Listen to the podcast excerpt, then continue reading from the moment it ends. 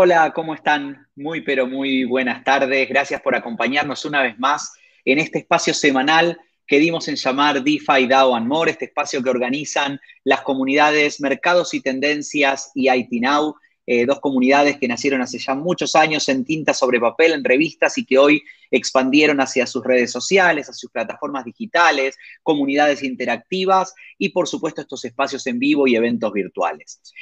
Estas comunidades que son parte del ecosistema de Conecta B2B, que cuentan con el apoyo de dos comunidades más a nivel Latinoamérica, la comunidad Rutanio y a nivel global, perdón, la comunidad OpenEXO, dos comunidades que promueven la transformación del mundo y la innovación en el continente y que buscan generar un futuro diferente a través del uso de tecnologías exponenciales, de, de nuevos formatos y nuevos modelos de negocios.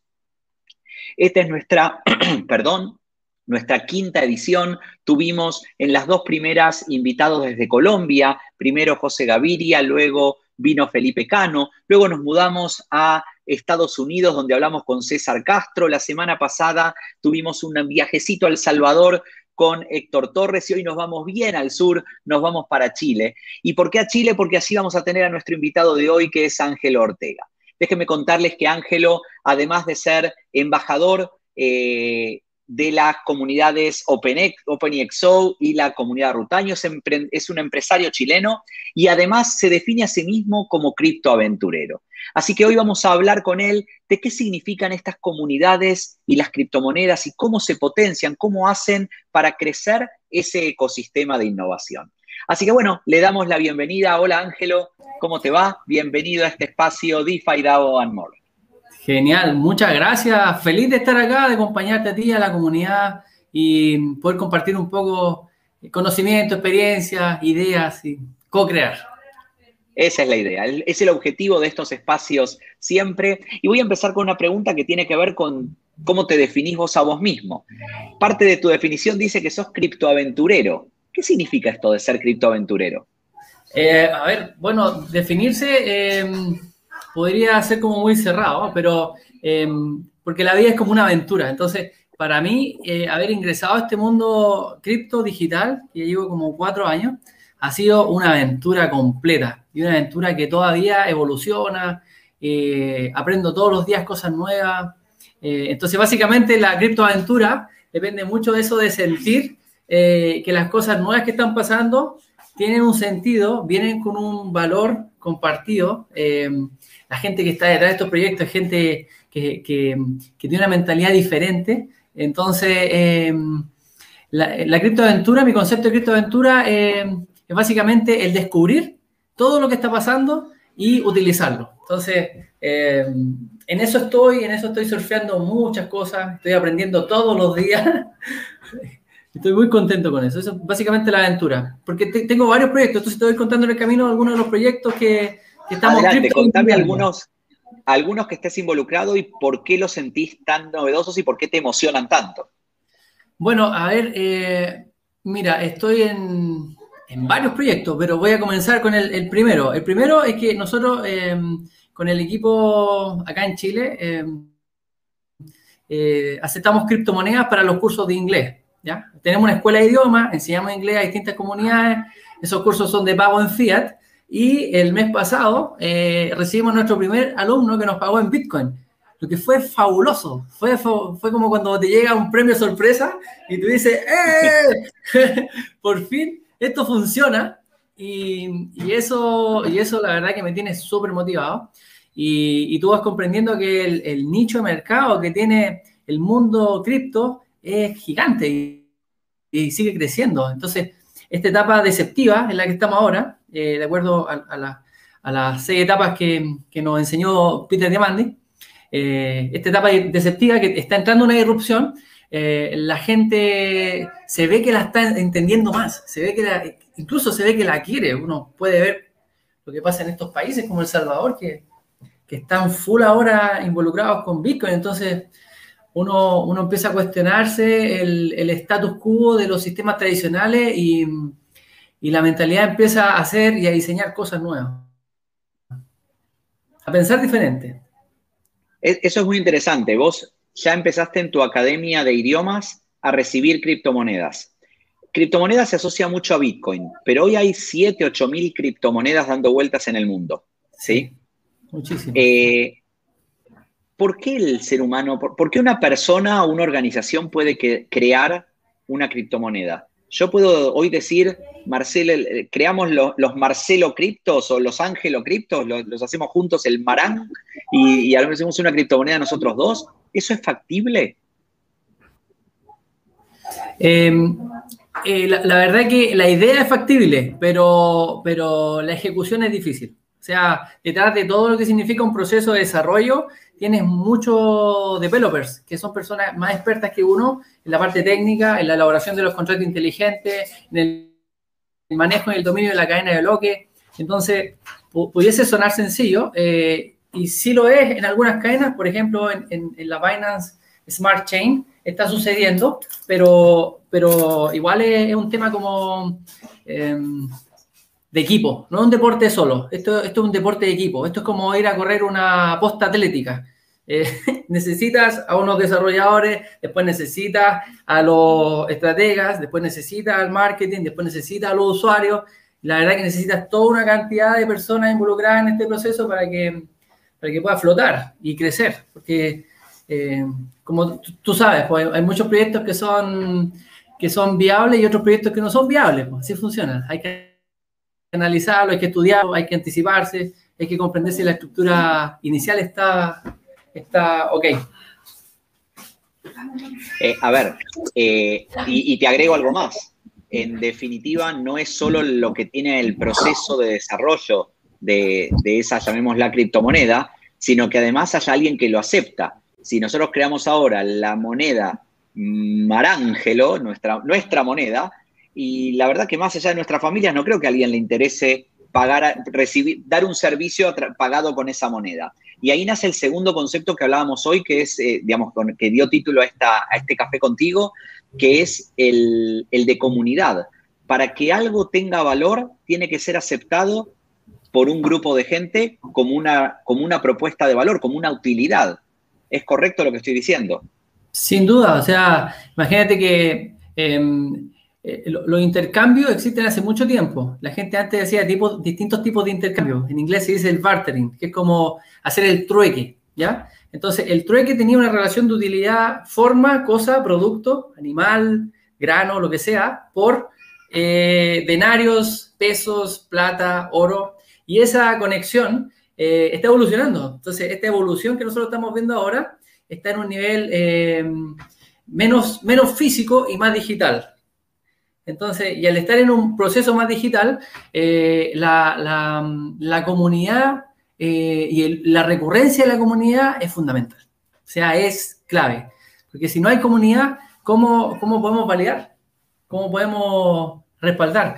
considera que el, dinero eh, está bien posicionado porque el comercio a través del intercambio de valor lo, sustenta. Eh, y los países eh, tienen de alguna otra manera la centralización del, control de la emisión de la, moneda, de la moneda para sustentar los distintos indicadores. Porque imagínate que, que sucediera algo así como que cada país pudiera imprimir su dinero, ¿ya?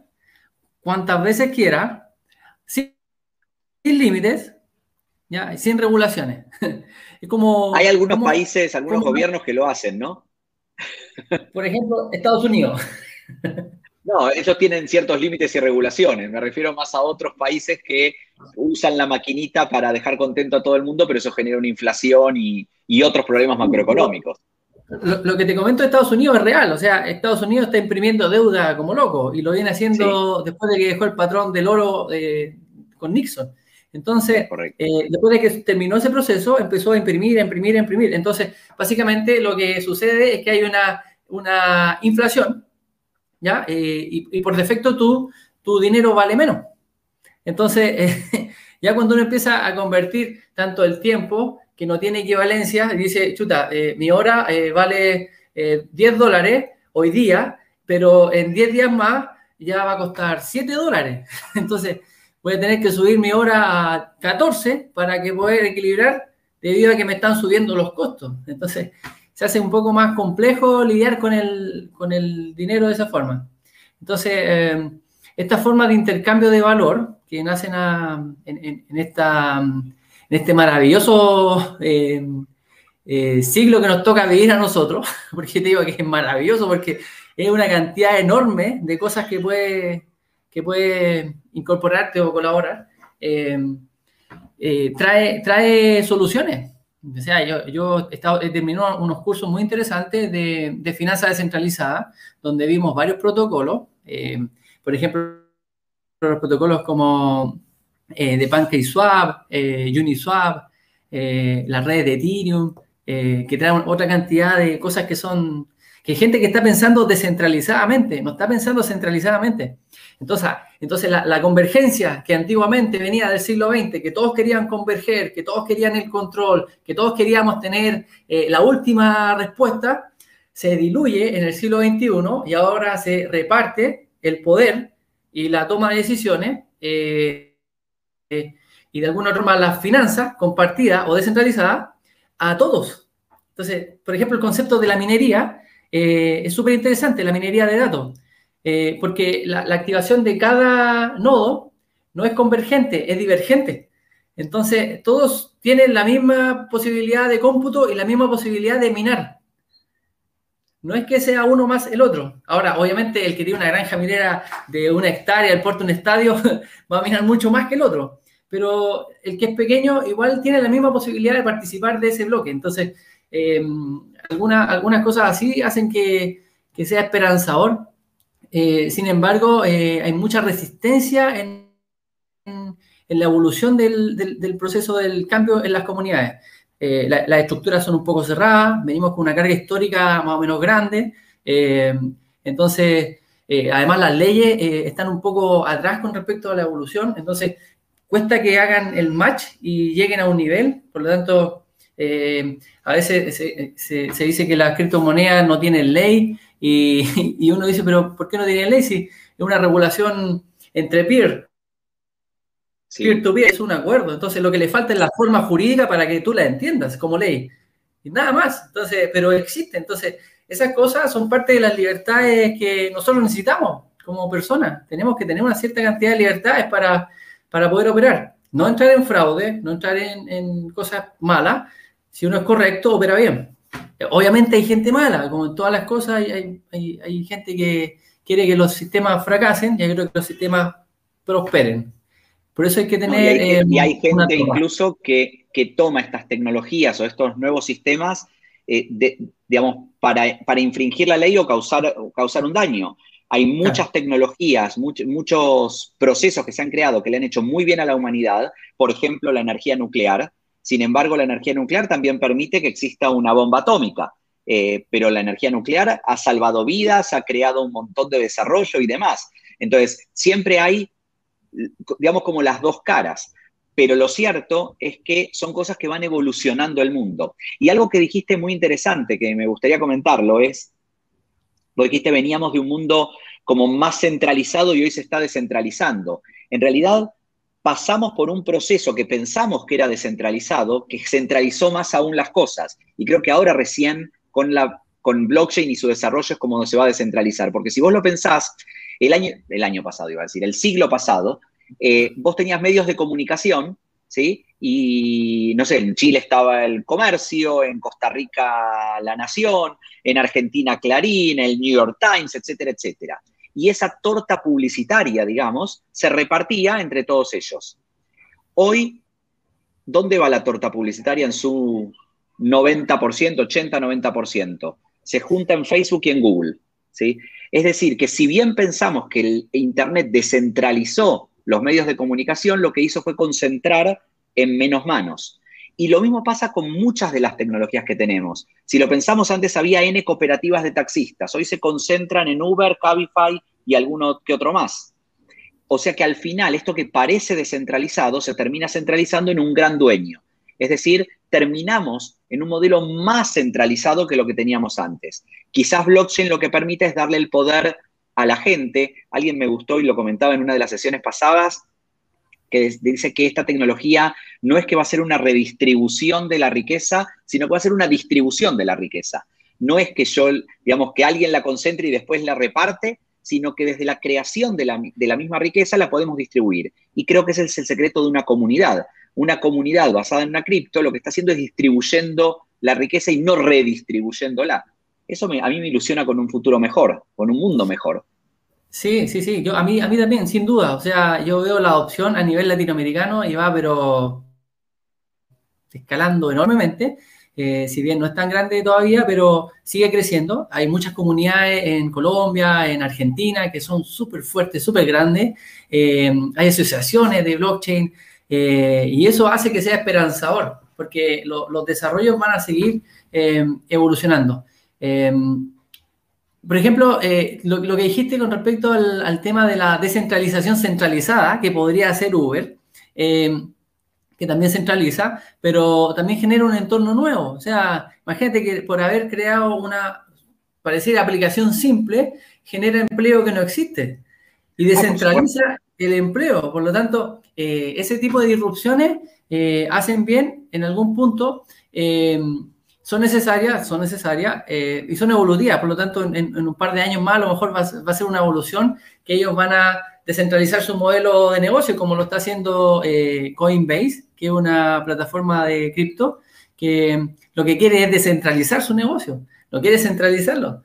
Entonces, eso suena como, hoy día estaba leyendo el, plan de negocio que me llegó y lo encontraba fabuloso, porque imagínate que si tú estás haciendo tu negocio desde la esencia, desde el comienzo, descentralizado, es otra mentalidad, es otra forma de pensar. Eh, por ejemplo, si, yo hubiese pensado mi negocio descentralizadamente al inicio, a lo mejor eh, estaría con menos compromiso de mi parte y estaría más distribuido en los demás, en el equipo. Y de hecho estoy en una evolución interesante con respecto a eso, que me gustaría que, eh, los integrantes del equipo tengan esas participaciones descentralizadas y cada uno sea corresponsable. Por lo tanto, uno ahí se puede empoderar de cierta área y el otro se puede hacer corresponsable también de un área que le molesta o le duele a la empresa.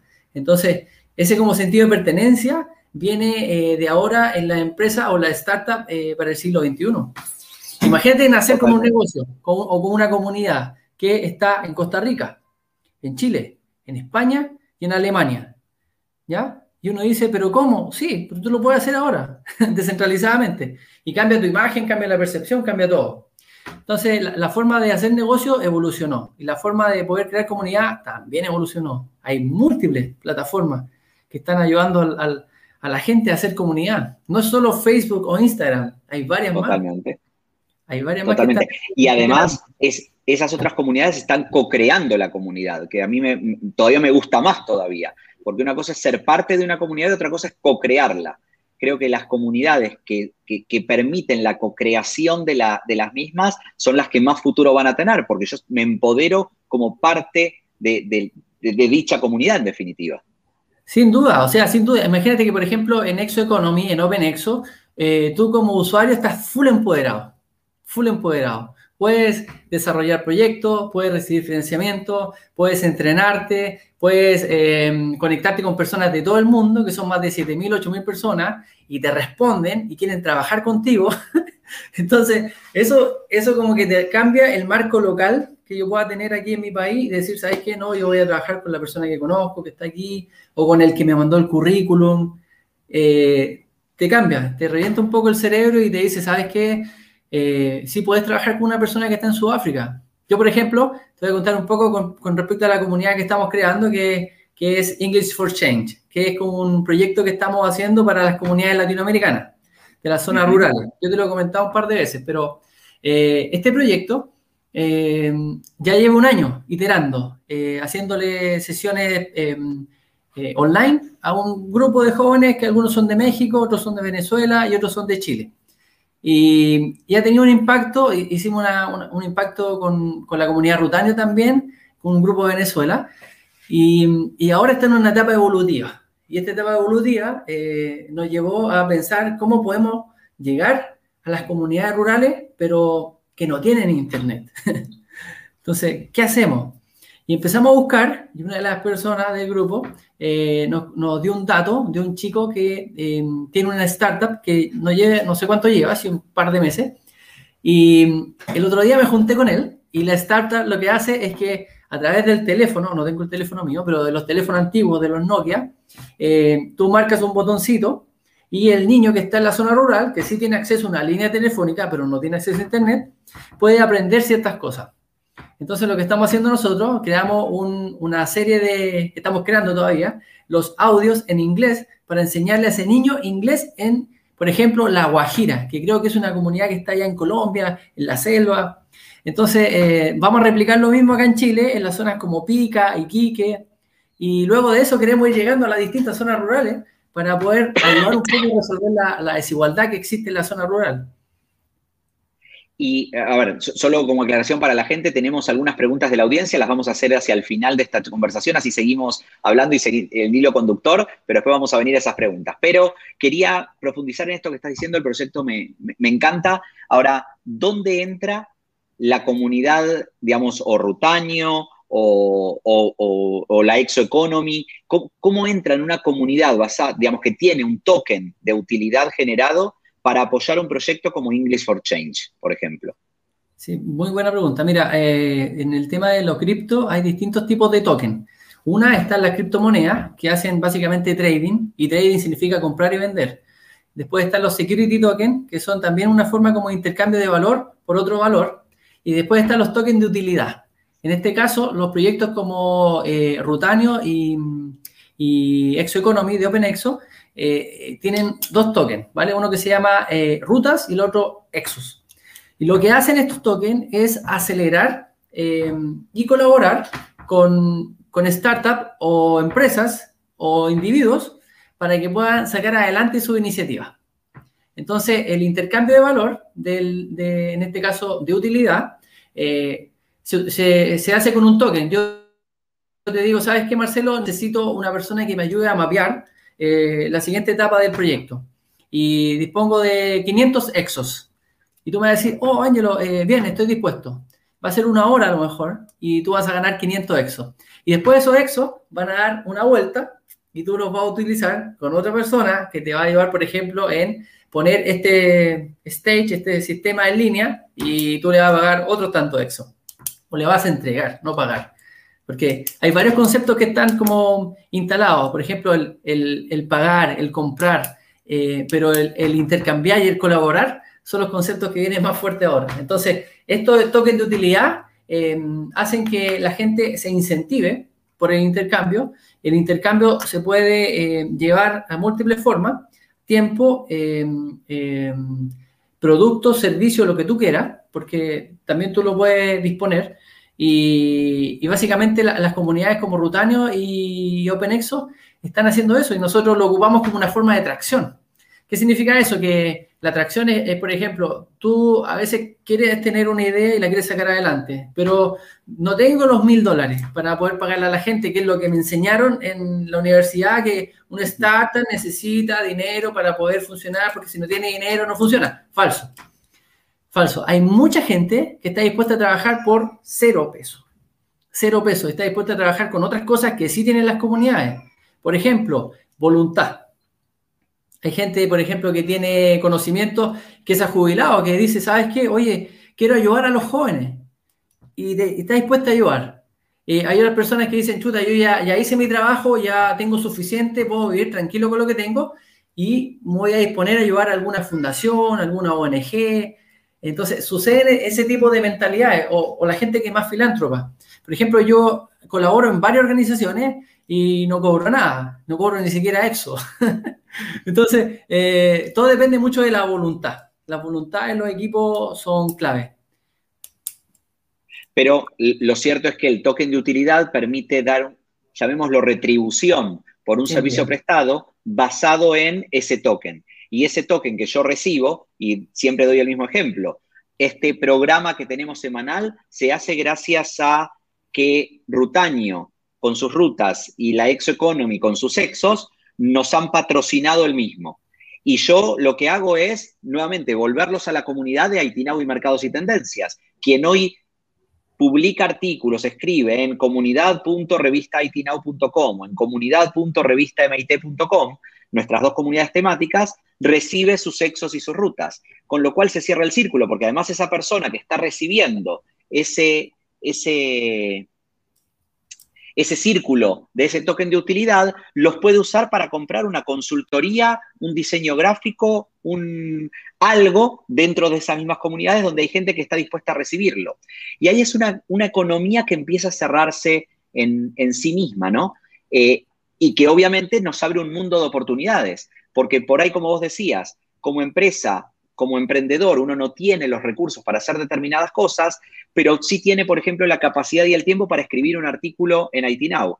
Entonces, como escribo el artículo y Marcelo es parte de esa comunidad, le retribuye Marcelo con esas rutas. Y con esas rutas o esos sexos, esa persona que no tenía recursos contrata al consultor que le va a hacer el diseño gráfico de su página web. Fantástico. Entonces, hice un canje. Inicio a fin. Pero, es un canje. Mira, lo hacen las marcas, lo hacen con puntos. Acá en Chile está una organización que se llama COPEC. Y COPEC, tú cargas la gasolina y te dice, deme su root y le carga unos puntos. Y después los puntos se transforman en, no sé, un café. Entonces, básicamente, la forma de incentivar a las comunidades, eh, esa es la forma antigua, eh, la que hacen acá, por ejemplo, la COPEC. Pero la evolución es la tokenización. Esto que estamos haciendo acá en OpenExo, lo que estamos haciendo en Rutanio. Eso es lo que viene y, viene cierto, Absolutamente. Y lo cierto es que esa, esos puntos que mencionamos antes, como las millas de una aerolínea, dependen de esa aerolínea. Algunos se habrá quedado con puntos o millas de alguna empresa que lamentablemente después quebró, cerró, lo que sea. Y dice, ¿y ahora qué hago con esto? Y no haces nada. Como el dueño de esos puntos era esa, o de ese programa de lealtad, de esa, esa aerolínea, y la aerolínea no está más, no hay más donde usar esas millas. En cambio, en un token de utilidad, siempre va a haber alguien en esa comunidad que lo reciba y además no pertenece a nadie en concreto. Y ahí es donde volvemos al concepto de la descentralización. Es un mundo muy raro el que se viene, pero muy interesante. Es súper interesante porque imagínate que lo que está pasando acá eh, es que los tokens, eh, de alguna otra manera, pueden evolucionar. ¿Y cómo van evolucionando? Eh, existen distintas redes de blockchain, ¿ya? Hay una red que se llama Ethereum y, está la, la, red de Bitcoin, que son blockchain propias de cada una de las redes. Entonces, cuando tú desarrollas un token que está mm, como utilidad, puedes desarrollar un puente ya en Ethereum. Y al desarrollarlo en un puente de Ethereum, tú puedes transformar tus tokens en eh, cripto de intercambio mundial. Es decir, podrías cambiar tus exos o tus rutas por Bitcoin, Ethereum o, o MakerDAO o cualquiera otra de las 2.000 criptos que están ahí disponibles. Por lo tanto, lo que, lo que requiere que, un token tenga valor, por una parte es la utilidad, que le da el, sentido, ya el sentido como humano, ¿ya? pero por otra parte está eh, la integración con la interfase. Porque la, integración es clave. O sea, si, un, token solo es como utilidad, eh, a veces eh, le falta la prospección, la visión más larga. Y en este caso está, en ambos tokens, está la prospección más larga y quieren que aparezca ahí porque esa liquidez se puede traer acá con el intercambio y además, aparte de la liquidez, se puede traer el valor.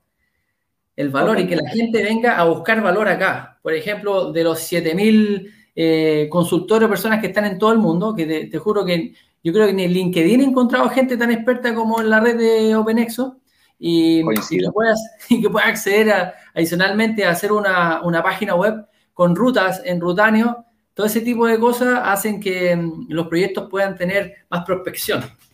Y a una startup ahorrarse dinero. Es, es fundamental. Vos sabés que, eh, digamos, se nota que algo está calando este mensaje que estamos transmitiendo hoy, porque ya alguien nos dijo, ¿y cómo se hace para ser parte de esa comunidad? Entonces, aprovecho para ya responder esa pregunta y después vamos a ir al resto de las preguntas de la gente. Ahí tienen cómo pueden empezar a sumarse a la comunidad. Más allá de ir a rutaño.com o penexo.com que tienen las comunidades. Aquí tienen los canales de Discord, que es el canal de la red social donde interactuamos en las comunidades. Entonces, si entran a openexo.com o al canal de Discord en bit.ly.com slash openexo-discord o openexo.com, déjenme buscar donde tengo el de Rutaño, ese es el de, el de, acá tenemos también, así les pongo también el de Rutaño, ahí tienen cómo entrar a la comunidad Rutaño, la idea es que realmente puedan ser parte de la comunidad. La invitación que hacemos cada jueves en este programa es que se sumen porque la idea es crecer como comunidad, es que más gente entienda este concepto, más gente use sus rutas o sus sexos y por ende más profesionales acepten, los acepten como, eh, llamémoslo, moneda de intercambio por sus conocimientos, por sus servicios. Yo ya lo he hecho, vos ya los, los has hecho, así que esperamos que muchos más lo puedan hacer. Ahí tuvieron los links de las comunidades. Otra pregunta que nos estaban haciendo desde la audiencia eh, es, ¿cómo ves el futuro del uso de los cripto, de criptomonedas para la compra de propiedades, de tierras, para, el pago de servicios en general? Vos diste un una puntada ya cuando dijiste que en, tu academia eh, ya se, está aceptando eh, criptomonedas para los cursos de inglés. ¿Cómo ves ese futuro? ¿Va, a ser un mundo en donde me van a poder pagar con cualquier moneda, cualquier cosa que yo haga? Yo creo que hay una cierta preponderancia en el tema de las monedas, ¿ya? Hay algunas que son más líderes que otras. Y, si tú lo miras como de más arriba, hay una competencia entre las monedas, ¿ya? Eh, de hecho, eh, a veces, eh, de hecho hay un tremendo mercado en, las monedas. existen las casas de cambio, imagínate que tú vas y solo por ocupar el spread del dólar a un valor, por un valor más alto de, un país con otro, te ganas un valor X. Entonces, em, en términos de cripto, yo siento que la, tendencia va a ser mayor adopción, va a ser, eh, ya es más em, apertura a, adquisición de otros bienes, porque la gente ya percibió el valor eh, de, de, una cripto que vale cero, ahora que vale que valía 60 mil y ahora está en 30 mil, uno dice, a ver, ¿y esto por qué? ¿Y esto por qué sucede? esto, esto, sucede porque la gente va creyendo que las cosas sirven, que las cosas son útiles. Y puede pasar con el EXO, puede pasar con la ruta, puede pasar con el DIVER, puede pasar con el Bitcoin, con el em, eh, otro, a ver, de, eh, ETC, que el Ethereum. Em, eh, y otros más, hay como 2000. A ver, deja guardarme otro más que no me acuerdo. XLM, eh, DAI, o sea, no DAI, DAI es un stablecoin, pero el Ethereum Classic, el Stellar. Entonces uno dice, ¿cómo, ¿cómo hago para que esas cosas tengan utilidad? Yo te garantizo que todas de las dos mil y tantas startups que son cripto están intentando darle utilidad a sus proyectos. Y de hecho hay muchas de ellas, por ejemplo XLM, Stellar Foundation, que ayudan y retribuyen a la comunidad. Hay muchas de ellas que hacen airdrop. ¿Qué significa airdrop? que entregan token de distribución libre a la comunidad. ¿Y por qué? Esa es la pregunta. ¿Alguna vez un banco ha hecho distribución libre a la comunidad? Esa es la pregunta que hemos oído jamás. No. Nunca, a mí nunca me han dejado de cobrar una, cuota de, mensualidad. Y las cuotas que tengo en la empresa son las más caras del mundo. Entonces, yo creo que, que, el tema va a suceder, que las relaciones van a ser más peer-to-peer, va a haber más accesibilidad. De hecho, yo tengo un proyecto que se llama Exoland, que mi sueño es eh, adquirir un trozo de tierra gigantesco con exos o con rutas o con otra cripto y eso subdividirlo para que cada persona pueda tener su espacio cripto como un criptomundo. no sé si tú, tú conoces esa Second Life esa aplicación. Ya, bueno, Second Life es como un mundo virtual donde tú tienes tu segunda vida, ¿ya? Y en Ethereum hay otras más. Hay, hay redes que te permiten comprar terreno, parcelas, con Ethereum, pero son parcelas digitales. Em, tú tuviste un proyecto muy bonito que era um, entrar a una comunidad digital donde veías las la empresas, ¿te acuerdas cómo se llamaba ese proyecto? No, no sé cuál. El que tú hacías como las ferias. ah, sí, en las ferias virtuales que hacemos nosotros, en Ethereum Live y demás. Sí, sí, sí, sí. ese, ese, claro. Entonces, e, ese mundo digital, eh, llévalo al plano eh, real, en una conversión de gente que simplemente, imagínate que tú y yo decidimos hacer una transacción y tú me dices, Ángelo, yo te vendo este terreno en tanta ruta o tanto EXO y tantos Bitcoin. Bitcoin. Llegamos a un acuerdo y se hizo. Y se hace el intercambio de valor. Porque tu percepción y mi percepción están alineadas en un cierto nivel. Y nosotros creemos que esto sí funciona, no que no funciona. Está bien el regulador, estamos de acuerdo, el regulador va a querer que todas las cosas pasen por él. Es así. Todos los reguladores quieren eso, ¿ya? Y está bien, van a cumplir con todos los marcos. De hecho, el sistema de cripto cumple con casi todos los marcos legales.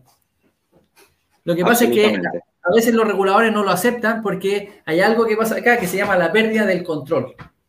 Entonces, cuando yo pierdo el control, me asusto. Y digo, uy, algo pasa aquí, esto puede ser muy grande, ¿no? Y, no lo hago. Entonces, eh, a medida que exista mayor adopción, a medida que, estos fondos gigantescos sigan eh, entendiendo que las criptomonedas son parte del futuro. No, sé si serán todo el futuro, pero sí son parte del futuro. Eh, hay que adaptarlas, hay que incorporarlas. Eh, es una tecnología que sí va a ayudar a mucha gente y sí va a descentralizar el poder. O sea, va a construir nuevos poderes. No, no, significa que va, va, a perderse el poder de uno y se va a quitar a otro. No es, no es Robin Hood. Eh, eso es un, poco un concepto que está errado, porque eh, las redes principalmente de, de criptomonedas tienen un, un, ¿cómo se llama? Un, límite de producción. Por ejemplo, Bitcoin tiene 21, 21 mil millones, tengo entendido. 21, millones. Claro, son 21 millones, por lo tanto se estima que como en el año 2100 se va a minar el último Bitcoin. Entonces, esa distribución es limitada, por, por lo tanto, un recurso finito. Y al ser un recurso finito, aumenta el valor. Y, pero ese valor se hace como para los mercados de capitales. En el caso de las utilidades, mientras más uso tenga y más utilidad tenga el token, es mejor para la comunidad. Entonces, tú me contaste una historia una vez que hablamos cuando Argentina cayó en default, parece que existían los patacones, y esa historia es fabulosa porque muestra la realidad del fracaso del control. Cuando, cuando existe una unidad centralizada que tiene el control de todo, es un fracaso. O sea, por eso te digo que como humanos, como individuos, tenemos que evolucionar. Y evolucionar al compartir, evolucionar al, al, al, al utilizar otras formas nuevas, otras formas de intercambio nuevas. ayudarnos entre nosotros más que a competir entre nosotros. A meter economía circular, que dé la vuelta completa. Eh, y la cripto en sí eh, hace mucho de eso. Eh, se hablaba de que Bitcoin eh, era una criptomoneda que consumía mucha luz, pero hay muchas eh, otras compañías como Visa que tienen una tonelada de servidores o Google que tiene otra tonelada de servidores y ¿quién les dice cuánta luz consumen? ¿Y quién lo está evaluando? Entonces la pregunta es ¿por qué? ¿Por qué no les dicen a ellos? ¿Por qué le dicen a esto? Y lo dicen porque hay, una estrategia de control, hay una estrategia de, de decir, ¿sabes qué? Ojo con esto, puede ser más que nosotros, bajémoslo, bajémoslo. Entonces, eh, a veces yo tengo como esa percepción de lo que está hablando el mercado en términos como de noticias, que hay que tener mucho cuidado y leer con doble lectura con, las noticias, especialmente cuando publica Elon Musk. ¿Verdad que sí? Acá hay algo que también nos, nos pregunta alguien de la audiencia, eh, un usuario en LinkedIn que nos está siguiendo y dice eh, que le gusta mucho la idea que comenté de distribución de la riqueza, pero cómo se están educando las generaciones la realidad es que se están dando los primeros pasos. Esto es, lo que se está viviendo hoy es lo que en el mundo de Internet pasaba entre el 95 y el 2000. Había alguna gente que entendía que era esto de mandar un email y que llegue en el momento y no mandar una carta eh, por correo, o gente que entendía qué significaba esta información al instante o hablar de punto a punto, pero no todos estaban en condiciones de acceder a esa información. Sin embargo, fuimos aprendiendo el, mundo fue, entendiendo cómo funcionaba eh, este, este, mundo digitalizado.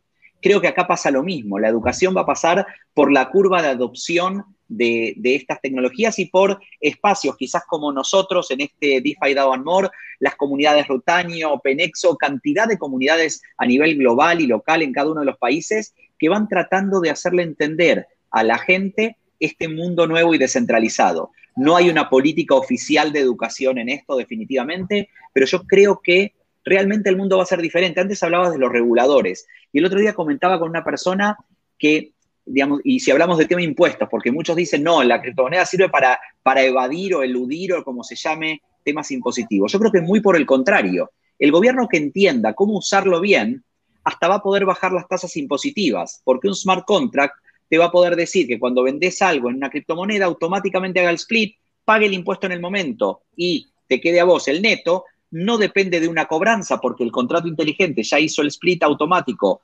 hacia el fisco y hacia tu cuenta bancaria o tu cuenta, tu, tu billetera digital, y eso hace que puedan bajar las tasas impositivas. Con lo cual creo que es un problema de curva de aprendizaje, se le tiene miedo, como a todo, el ser humano tiene ese famoso sistema inmunológico que lo, lo protege de, los cambios y de la innovación, pero creo que vamos a ir a eso. Sí, mira, con, lo que acaba de comentar, yo creo que eh, el intermediario va a salir del proceso. Eh, y es necesario porque, por ejemplo, las tasas impositivas están reguladas por, por varias cosas, pero eh, el comercio en sí tiene mucha intermediación. Entonces, hay, hay conglomerados que son prácticamente solo revendedores. Entonces, ¿por qué no puedo llegar directo al, al, productor? ¿Por qué tengo que pasar por 10 manos antes de llegar a la persona? No es necesario, sí. Eh, y esos son los conceptos como de la moneda normal. Eh, en el caso de la cripto, la relación es directa. Tú y yo. Peer to peer. Uno a uno. Vamos, avancemos así. Entonces puede ser uno a 10, uno a uno, lo que sea, pero la relación es directa, sin mayores intermediarios. Eh, te quería contar una historia de una, de una comunidad que creo que está en Colombia, que el otro día conversé con un chico que es minero, que es minero de, de criptomoneda, minero de Bitcoin, y me contaba que em, esta comunidad tenía, tiene unos líderes que son políticos que em, querían darle electricidad a las personas. Entonces tenían una, una cantidad de agua recurrente que caía. Entonces eh, un minero con la visión le dijo, oye, ¿sabes qué? Esta luz te puede servir para instalar paneles, pero adicionalmente podemos con la pequeña central darle paneles a la gente y eh, generar un delta para la comunidad de la producción de la minería y además minar, minar datos. Entonces uno dice, pero, pero ¿cómo minar datos? O sea, ¿cuántas cuánta centrales hidroeléctricas no se están aprovechando o no se, no se, ocupan al máximo debido a que no está el conocimiento de la minería? Entonces, eh, eh, ese dato es, es duro y, y acá, por ejemplo, en Chile, que hay, estamos llenos de centrales eh, y algunas que son microcentrales, eh, está muy controlado. Por ejemplo, hay muchas organizaciones que, que regulan eso, pero hay un total desconocimiento de cómo la minería podría generar un impacto positivo económico en, una, en una finanza descentralizada, en la producción de, un, de una criptodivisa eh, o incluso de Bitcoin. Entonces, e, esa, esa historia me gustó mucho quería compartirla porque creo que es fundamental para entender un poco esto de, que cuando hablamos de finanzas descentralizadas, em, eh, hay protocolos que son descentralizados y hay otros protocolos que sí son centralizados, eh, pero de alguna otra manera están evolucionando. Así como hay organizaciones que son eh, planitas, hay organizaciones que son circulares, hay organizaciones que son piramidales. en este caso van a haber organizaciones que son descentralizadas, que no hay un presidente, que no hay un, un líder visible para esto, sino que la comunidad está tan empoderada para poder tomar las decisiones y para poder actuar.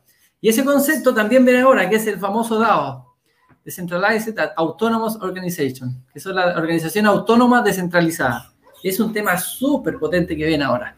Y ahí hay una, una criptomoneda que es muy conocida y una organización muy clever, que se llama MakerDAO, que son parte como de los líderes en este proyecto y tienen un token que, que ha llegado a estar en 5 mil dólares, su token. Ahora está en 2.500, pero está en 5 mil dólares. Entonces uno dice, wow, ¿cómo un token que es un, un, algoritmo, que es una línea, que uno dice tantos números, es una línea, esto es un token, y vale 2.500 dólares.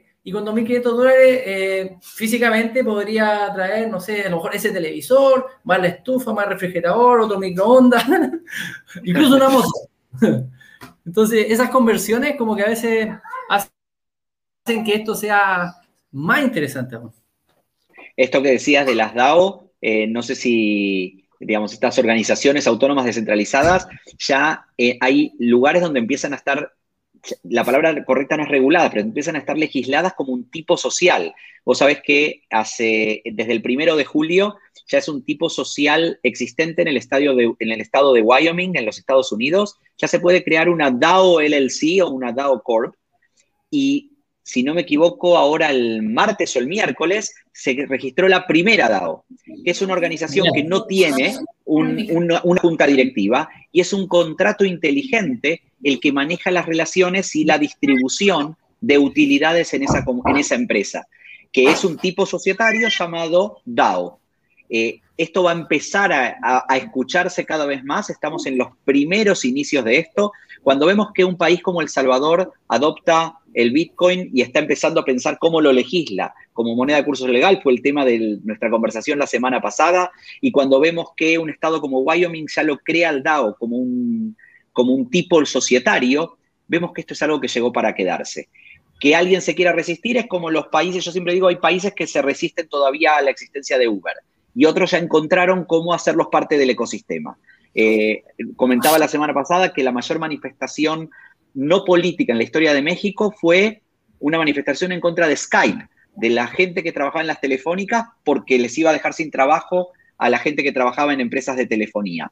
Sin embargo, hoy la, comunicación a través de canales digitales es una realidad y no hay manifestación que lo frene. Como no hay una manifestación que frene ecosistemas como el de Uber y como no va a haber manifestación que frene o gobiernos que puedan frenar este movimiento a la descentralización, lo cual no significa anarquía. Son dos temas totalmente diferentes. No es un mundo sin normas, no es un mundo anárquico, es un mundo donde todo va a, evolucionar hacia una relación más de pares.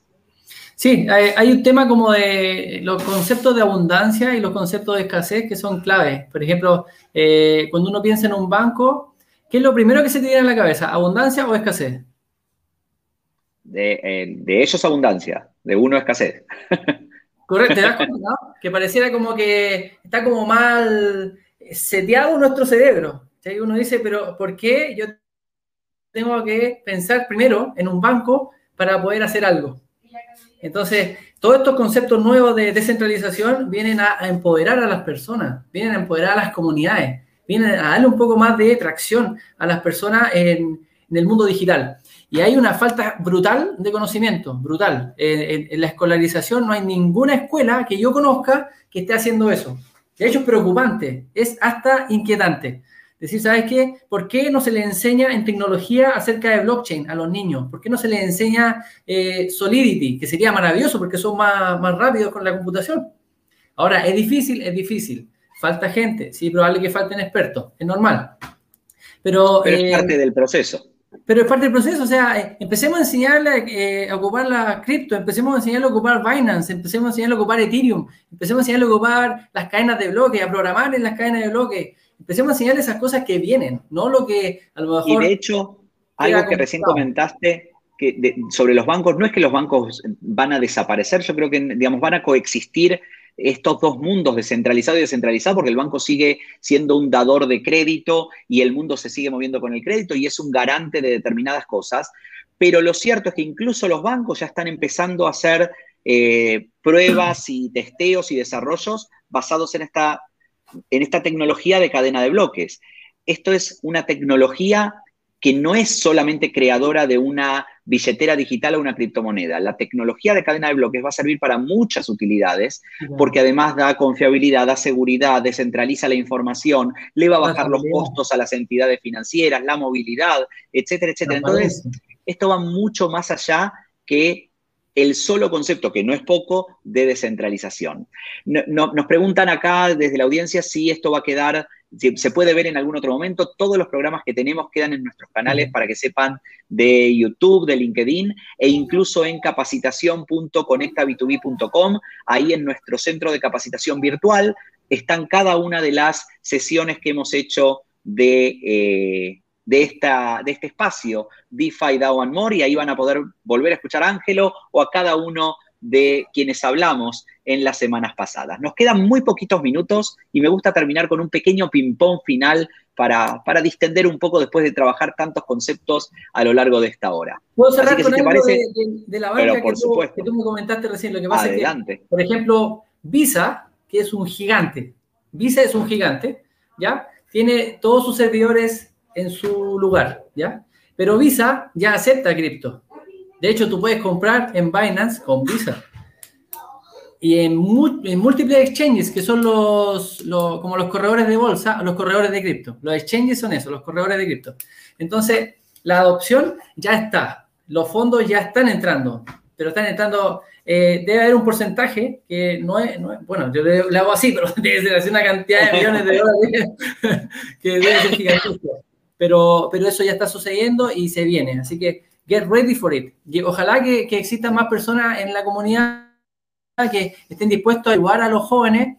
Yo por mi parte estoy intentando enseñarle a los jóvenes de alguna forma, estoy intentando ayudarles. Eh, con mi hijo hemos tomado algunos cursos de, de, mi hijo tiene 12, mi hija tiene 16, yo ya le estoy enseñando a ocupar Binance, ya le estoy enseñando a ocupar las criptos, les, les paso algunos exos, les paso alguna ruta para que puedan interactuar y, que ojalá le enseñen a sus amigos, porque esto es como, de esa manera, es como un virus. Hay que, hay que pegarse a los problemas. Pero un virus bueno, no es como el COVID, que nos vino a nivel complicado. Absolutamente. Una persona nos pregunta, y la respondo rápido, preguntan si cuando compra Bitcoin es porque alguien lo vende. Absolutamente. Los Bitcoins se van generando conforme se van minando estas nuevas monedas y ese que lo ganó porque logró resolver el algoritmo y ese, ese puzzle criptográfico que se genera para poder ganarse ese Bitcoin, lo pone a la venta. Entonces, por eso es que uno puede comprar bitcoins. No es que nacen de, la nada, sino que alguien los está generando. Pero vamos a pasar a ese ping-pong final y, con esto, no sin antes de nuevo agradecer tu tiempo y el compartir tu, conocimiento y tu pasión. Ya entendemos por qué sos criptoaventurero, creo que nos queda más clara la pregunta inicial. El ping-pong son unas poquitas preguntas finales. La primera es, ¿qué libro es el que le recomendarías a, nuestra audiencia, qué libro te cambió la cabeza sobre nuevas tecnologías. No tiene por qué ser solamente sobre temas blockchain o cripto, sino ese libro que vos decís, a mí este libro me, me hizo un antes y un después. Eh, ¿En tecnología? En lo que vos eh, quieras. A ver, eh, Juan Salvador Gaviota fue uno de los libros que transformó mi vida. Las aventuras de una gaviota, el cómo pasa para subir, para bajar, cómo eh, es complejo planear cuando está lloviendo, cómo entrar en picada directo al mar. Esas cosas a mí me ayudaron a entender que es complejo ser emprendedor. es complejo ser emprendedor y fue una analogía y lo leo de vez en cuando y lo re que te leo, me gusta mucho escucharlo, me, me remotiva, me remotiva porque me acuerdo de, de, cuando uno empieza y dice, oh, chuta, qué difícil, poder ir a vender algo, chuta, qué difícil eh, crear un producto y de repente sale, lo hace, lo ejecuta, funciona y no era tan difícil. Y finalmente eran tus resistencias mentales eh, que, te van limitando. Ese libro es Interesante muy porque si, si, si le pedimos a la gente que apueste qué libro ibas a, a mencionar, jamás hubiesen dicho ese o sea, uno hubiese pensado que ibas a hablar de algún libro relacionado con tecnología y demás, y nos saliste con Juan Salvador de Gaviota, que me encanta que, se pueda entender la literatura de esa forma, ¿no? Creo que Ahora. lo tenemos. Ahí estás de vuelta, me parece. Ahí Perdimos un poquito Ahí estamos. Ahí, eh, ahí estás. Muy bien, eso como libro. ¿Y en tecnología? ¿Algún libro sobre nuevas tecnologías? Em, estoy leyendo un libro de Ethereum de, creo que se llama Carolina Muso, Russo, es una chica chilena que cuenta la historia de, de, la red de Ethereum y, me, gusta harto. El otro libro que me ayudó harto fue el de la organización exponencial también, que es súper inspirador porque gracias a ese libro que puede, puede entrar a entender un poco el concepto de exponencialidad y puede hacer un breve upgrade en mi cerebro como para entender conceptos de, los atributos exponenciales, el tema de los Canva, el Lean, Startup y todas esas cosas. Eh, y otro libro más que, soy recurrente, eh, y yo leo harto la Biblia también. Entonces, eh, es un libro que tecnológicamente a lo mejor no tiene mucho porque hace como mil años, pero sí me sirve para poder hacer lo correcto. Es muy bueno lo que acabas de decir y quiero reforzar el tema que dijiste, que comentabas de organizaciones exponenciales. Yo les puedo decir que no hace falta ser eh, Uber, Netflix, Google o que cualquiera sea de estas grandes unicornios globales para entender qué significa una organización exponencial. Nosotros desde una pequeña empresa en América Central, cuando entendimos los atributos de una organización exponencial, pudimos enfrentar de forma diferente la pandemia y una organización que se dedicaba a medios tradicionales, organización de eventos físicos y de repente le dicen, todo se te cerró, eh, pudo hoy reinventarse de nuevo, en gran parte gracias a ese libro y al cambio de mentalidad que implica pensar de forma diferente. Es, un libro que a mí, cuando a mí me, hacen esta pregunta, siempre menciono ese libro porque eh, es el que a mí me cambió la forma de gestionar nuestra empresa.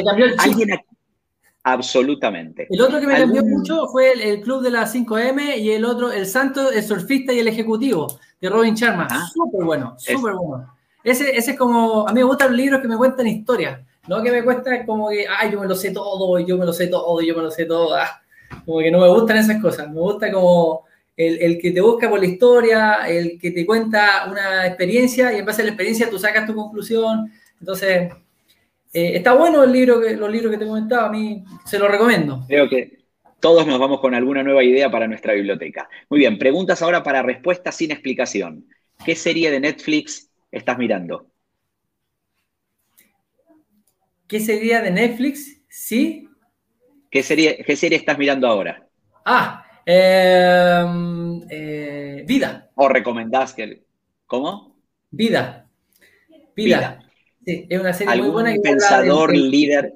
Comportamiento del cuerpo humano, de cómo funciona el, em, el interior tuyo, la, desde la ciencia hasta la parte mental. Excelente. ¿Algún líder eh, empresarial, pensador, tecnólogo, alguien que sigas en redes y que digas no me puedo perder lo que dice? Em, eh, la verdad que no. No, sigo así como alguien que me, me, ¡Ay! Lo tengo que seguir, no. Pero me imagino que seguís a varios. Tengo una lista grande de personas que están como vinculadas en el mundo cripto, pero tampoco son mi primera necesidad para seguirlo. De hecho, yo no veo noticias, no veo tele, entonces estoy como un poco absorto de todas esas cosas. Eh, no tengo como, y lo que veo de redes, lo veo como para mm, enterarme un poco de, de lo que es el criptomundo. Buenísimo. Ángelo, solo palabras de gratitud tengo para esta hora que nos acabas de dar muy inspirador todo. Una última que nos están preguntando y que me parece importante que lo compartas, si, si, si te acordás, lo tenés presente, es, nos preguntan qué herramienta usaste para explicarle a tus hijos, qué, o, videos o dónde para enseñarle eh, a los hijos con respecto a este mundo cripto. ¿Algo que puedas recomendar de eso? Eh, uf, maravilloso. Mira, el mejor piloto y el mejor piloto gratuito, incorpórense, eh, incorporen a sus hijos a Rutanio y a OpenExo y aprendan a bajar la billetera, porque ese mismo sistema de envío y de recepción de cripto es el que se ocupa en todas las interfaces. En Coinbase, en Binance, en BTC, en blockchain.com y en todos los exchanges. Ocupan el mismo concepto, el mismo concepto, y el concepto viene de enviar y recibir, de tener una dirección que es una dirección eh, de, una dirección para, para que te lleguen tus tokens si a tu hijo le, les pones esa semillita en su cabeza, después se transforma en un juego. Oye, te voy a mandar un token de regalo. Ah, ya, y lo están esperando. Así que intenten muchísimas. hagan las conversiones con, si, es que ya están incorporados en el, en el criptomundo, eh, también hagan la conversión con algún exchange. O sea, hagan el, el paso de una moneda de papel a una cripto digital. Entonces compren, por ejemplo, alguna fracción de Bitcoin, porque el Bitcoin tiene decimales, tú lo puedes fraccionar. Por lo tanto, puedes comprar hasta un dólar de cripto, de, Bitcoin, no los 30 mil dólares, sino que puedes comprar solo un dólar. Y ese, dólar en el mundo cripto se llama Satoshi. Entonces, los Satoshis puedes acumularlos en fracciones desde muy poco peso, dólar, o lo que sea la moneda local tuya, y lo, puedes acumular. Y lo, lo puedes dejar haciendo stake. Stake significa participación. Entonces los puedes minar, eh, perdón, los puedes poner a trabajar por ti. Pero todos esos conceptos los, puedes aprender en Rutanio, los puedes aprender en OpenExo, porque tienen billeteras que son amigables y que te pueden permitir enseñarle conceptos como el staking, como enviar y recibir, como bajar una wallet. Ya con esas tres cosas, tu hijo va a estar así como, ¡Ah! ¿se puede? ¿Cómo yo una billetera? Si yo pensé que tenía que tener una billetera cuando cumpla los 18 años y le vas a dar una billetera ahora y tu hijo va a estar full empoderado 2.0 para el siglo XXI. Te agradezco muchísimo, Ángelo, esta participación. Un gusto tenerte aquí en DeFi DAO More. Y solo para ir cerrando, contarles a, todos esto que acaba de decir al final, es la invitación a que sean parte de esas comunidades, Rutanio y OpenExo. Y recuerden que contribuyendo a la co-creación con nosotros de las comunidades Aitinau y Mercados y Tendencias, pueden recibir esas rutas y exos. Todas las semanas estamos entregando a los que más contribuyen con artículos, con posteos, con likes, etcétera, etcétera. Tienen que entrar ahí como tienen al pie de la pantalla en comunidad.revistamit.com, comunidad.revistaitinao.com.